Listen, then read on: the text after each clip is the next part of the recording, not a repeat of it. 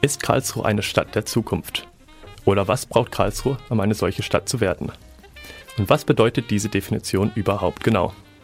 Im Seminar PR für die Wissenschaft haben sich 14 Studierende des Studiengangs Wissenschaft, Medien, Kommunikation zusammen mit ihren Dozenten Margarete Lehne und Klaus Rümele von der Pressestelle des KIT Gedanken darüber gemacht, was Karlsruhe braucht, um eine solche Stadt der Zukunft sein zu können. Sie haben zusammen mit Margarete Lené, ebenfalls Mitglied der Pressestelle des KIT und Pressereferentin, das Seminar Stadt der Zukunft durchgeführt und unterschiedliche Modelle einer solchen Stadt untersucht. Was genau bedeutet für Sie selbst die Stadt der Zukunft? Die Stadt der Zukunft ist für mich eine lebenswerte Stadt, durch die man sich gut bewegen kann und zwar möglichst ohne überall stecken zu bleiben, aber auch frei, also zu Fuß oder mit dem Fahrrad, dass es Ecken gibt, in denen man sich wohlfühlt. Und da könnte ich mir in Karlsruhe schon noch einen Plan vorstellen, der, wenn dann der Verkehr sich ganz neu entwickelt hat mit der U-Stramp, die dann wirklich auch Anziehungspunkte sind für Menschen, die dann in Vierteln zu Fuß unterwegs sind und sich verweilen wollen. Das heißt, ein solcher Zukunftsaspekt wären für Sie jetzt mehr autofreie Zonen. Autofreie Zonen auch, ja, aber vor allen Dingen Ecken, in denen eine Sozialstruktur ist und eine Infrastruktur auch mit Kneipen und möglichst unverwechselbaren kleinen Läden, durch die man gerne durchflaniert. Das könnte ich mir sehr gut als eine lebenswerte Stadt vorstellen. Welche Ziele haben Sie mit diesem Seminar insgesamt verfolgt? Also zum einen wollten wir ein Thema, das die Studierenden interessiert, sie ergründen lassen. Das war das eine, also herausfinden, welche Aspekte stecken in einem Thema, das sie wirklich wirklich auch beschäftigt, über das sie nachdenken. Und das zweite war, dass wir versucht haben, mit ihnen Möglichkeiten der crossmedialen Aufarbeitung oder Aufbereitung zu probieren. Und das wiederum heißt, dass die Studierenden jetzt nicht sich von vornherein auf ein Medium festlegen sollten oder mussten, sondern dass sie sagen könnten, wir versuchen das Thema in Text, in Bild, in Ton, in Bewegtbild umzusetzen und fragen uns, an welcher Stelle macht das jeweilige Medium Sinn. Und das finde ich ist zum großen Teil sehr gut gelungen. Also viele haben ausprobiert, mit verschiedenen Medien zu arbeiten. Sie haben ja auch verschiedene Audio-Slideshows gemacht. In welchem Zusammenhang, wenn Sie das jetzt so sagen, macht das jetzt dann Sinn? Es sind Slideshows, weil wir es mit Bildunterschriften unterlegt haben in der Regel. Es ist aber auch eine Audio-Slideshow dabei zum Smart Home. Sinn machen Slideshows dann, wenn ich nicht in erster Linie eine Bewegung zeigen will, sondern Szenen eines Ereignisses oder eines Prozesses oder eines Verfahrens. Und ein gutes Beispiel ist die Slideshow zur Ustra, weil man einfach aus verschiedenen Blickwinkeln sehr eindrückliche Szenen der Baustelle sieht und diese Blickfänge, die es da gibt, die werden in den Fokus gerückt. Und das wird unterlegt mit einem Text, entweder gesprochen oder als Bildunterschrift unterlegter Text. Und immer dann, wenn ich nicht in erster Linie die Bewegung zeigen will, sondern solche prägnanten Szenen, und die festhalten will oder festfrieren will im Foto, dann macht eine Slideshow Sinn. Weil dann ist sie besser als ein einzelnes Foto, weil ich da klarerweise eben nur eine dieser Blickfänge habe.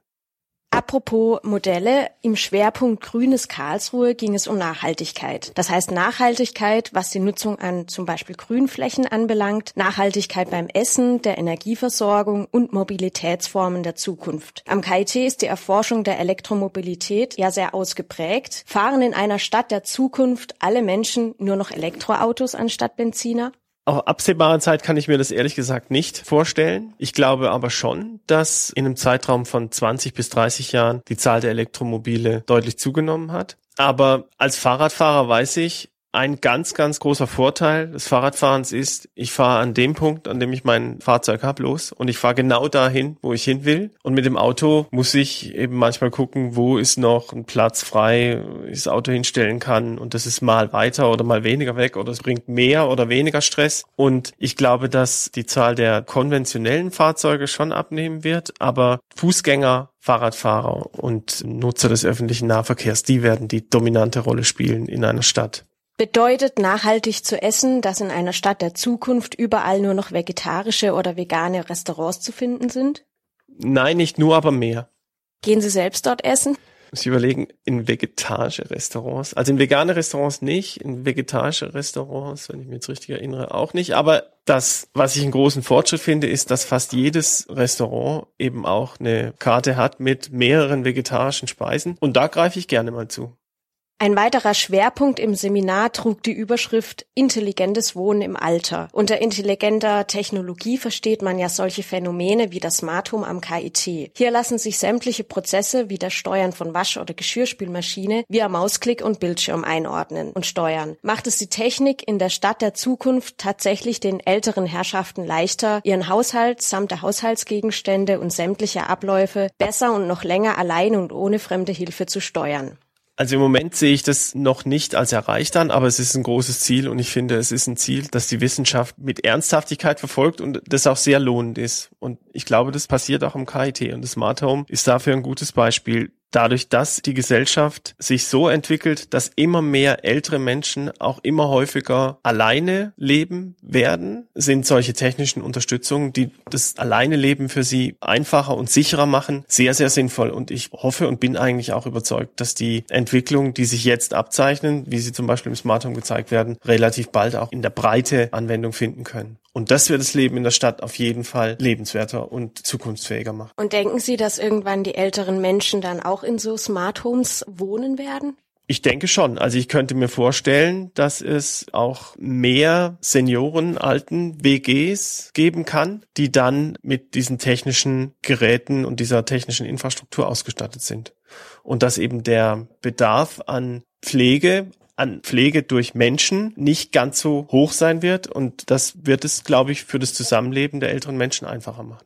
Auch die Kinder kamen bei dem Projekt zu Wort. Sie haben sie gefragt, wie sie sich die Stadt der Zukunft vorstellen. Was kam dabei heraus? Also es kamen, finde ich, sehr interessante und witzige Sachen raus. Ich kann nur Beispiele nennen. Ein Beispiel war, dass es eine, eine Art Medikament oder Pille gibt, die die Kinder zu sich nehmen und damit haben sie das Wissen, das sie an diesem Schultag aufnehmen sollten, schon aufgenommen und können sich dann wieder anderen Dingen zuwenden. Das fand also, ich so, so Matrix für Kinder. Ja, so, so ungefähr, genau. Und das fand ich sehr witzig. Aber was wirklich auffällig war, war, dass sie sich über die Art und Weise, wie sie sich durch die Stadt bewegen, eben sehr viel Gedanken gemacht haben. Und die Sorge oder auch die Erfahrung, dass eine Stadt eine Art Verkehrsinfarkt erleiden kann. Also, dass man irgendwo ist und es macht Stopp und ich komme nicht mehr weiter. Und was weiß ich, mein Vater sitzt am Steuern, regt sich auf oder keine Ahnung. Das ist eine Erfahrung, die die Kinder machen und über die sie sich viele Gedanken machen. Und deswegen tauchte zum Beispiel mehrmals das Bild von schwebenden Fahrzeugen schwebenden Betten und so weiter auf, also dass man sich in der Luft über den Stau gewissermaßen hinweg bewegen kann. Wir haben bei diesem Thema auch einen Wissenschaftler befragt und der hat sich dann Gedanken darüber gemacht, wie realistisch das sein kann. Haben Sie selbst Verbesserungsvorschläge an Stadtmarketing und Politik, wie Sie Karlsruhe zukunftsfähiger machen können?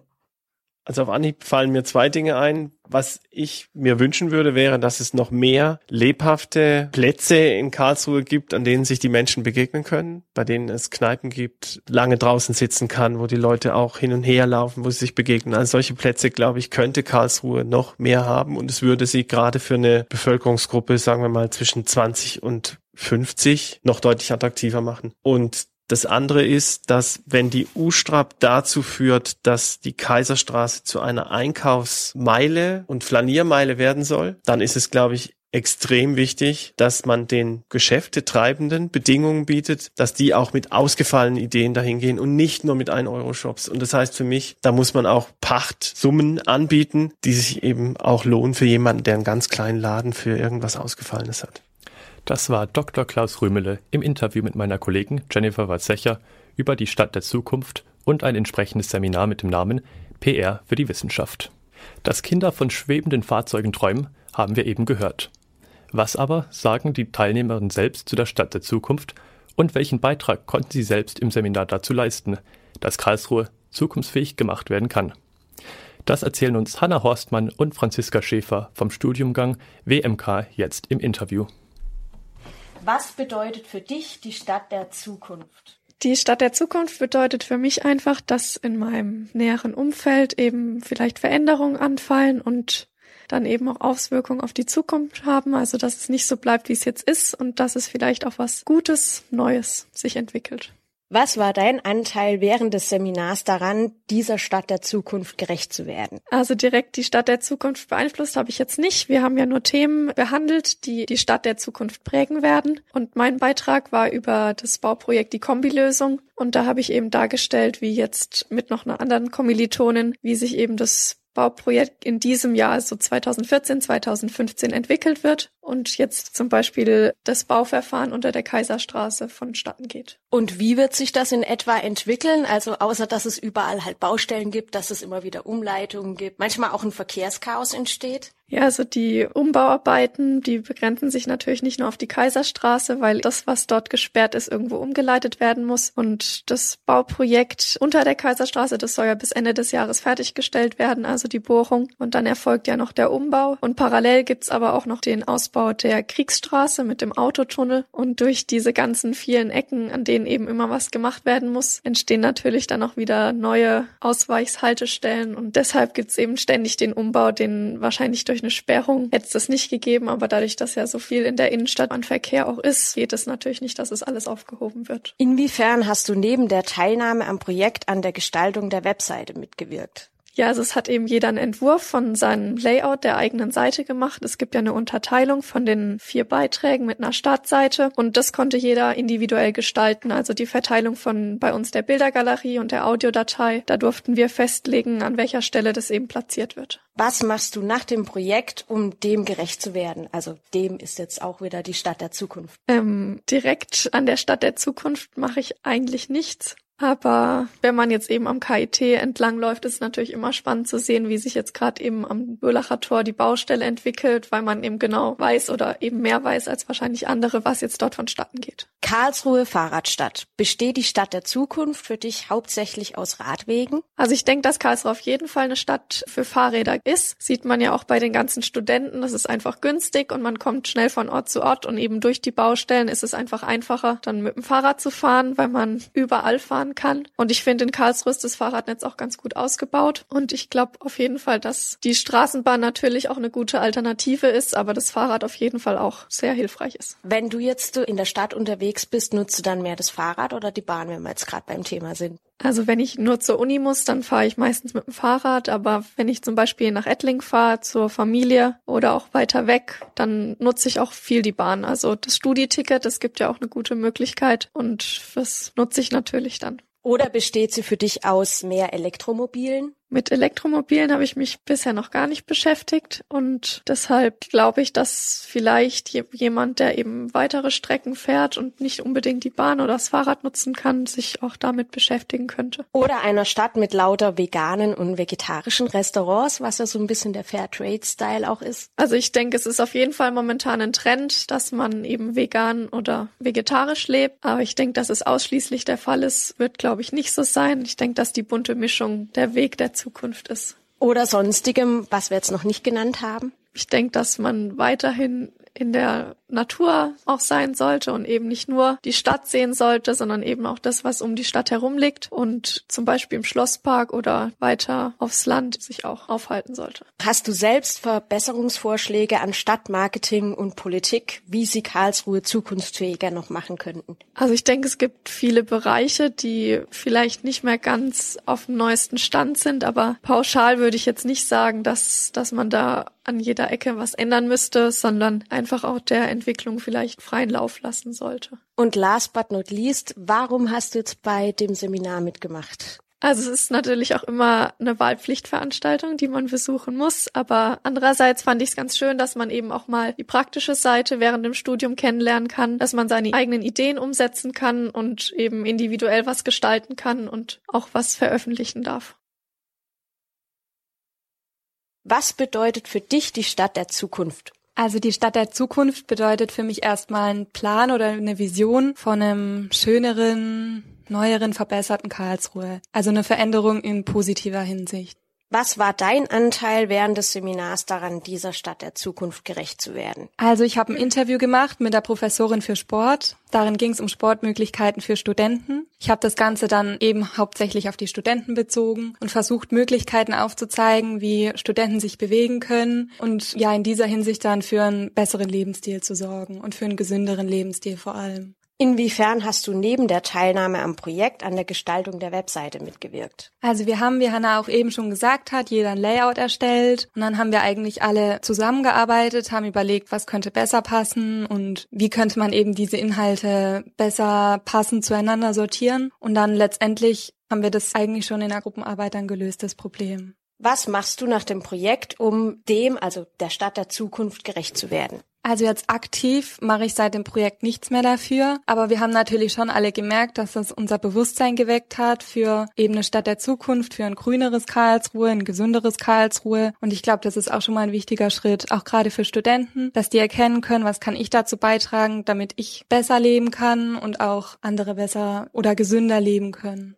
Karlsruhe Fahrradstadt. Besteht die Stadt der Zukunft für dich hauptsächlich aus Radwegen? Ich könnte es mir gut vorstellen. Ich merke auch, dass die Radwege hier gut ausgebaut sind, dass es viele Möglichkeiten gibt. Jetzt, wo auch die Straßenbahn unterirdisch gelegt wird, gibt es sicher noch mal viel mehr Möglichkeiten. Karlsruhe ist eben, eignet sich eigentlich super zum Fahrradfahren und ich habe auch das Gefühl, dass das schon immer mehr aufkommt. Um die Frage kurz zu beantworten, könnte ich mir schon gut vorstellen, ja. Wie oft fährst du selbst mit dem Fahrrad? Also ich fahre jeden Tag zur Uni und im Zentrum von Karlsruhe bewege ich mich eigentlich nur mit dem Fahrrad, außer vielleicht nachts, weil da ja auch das Studieticket gilt.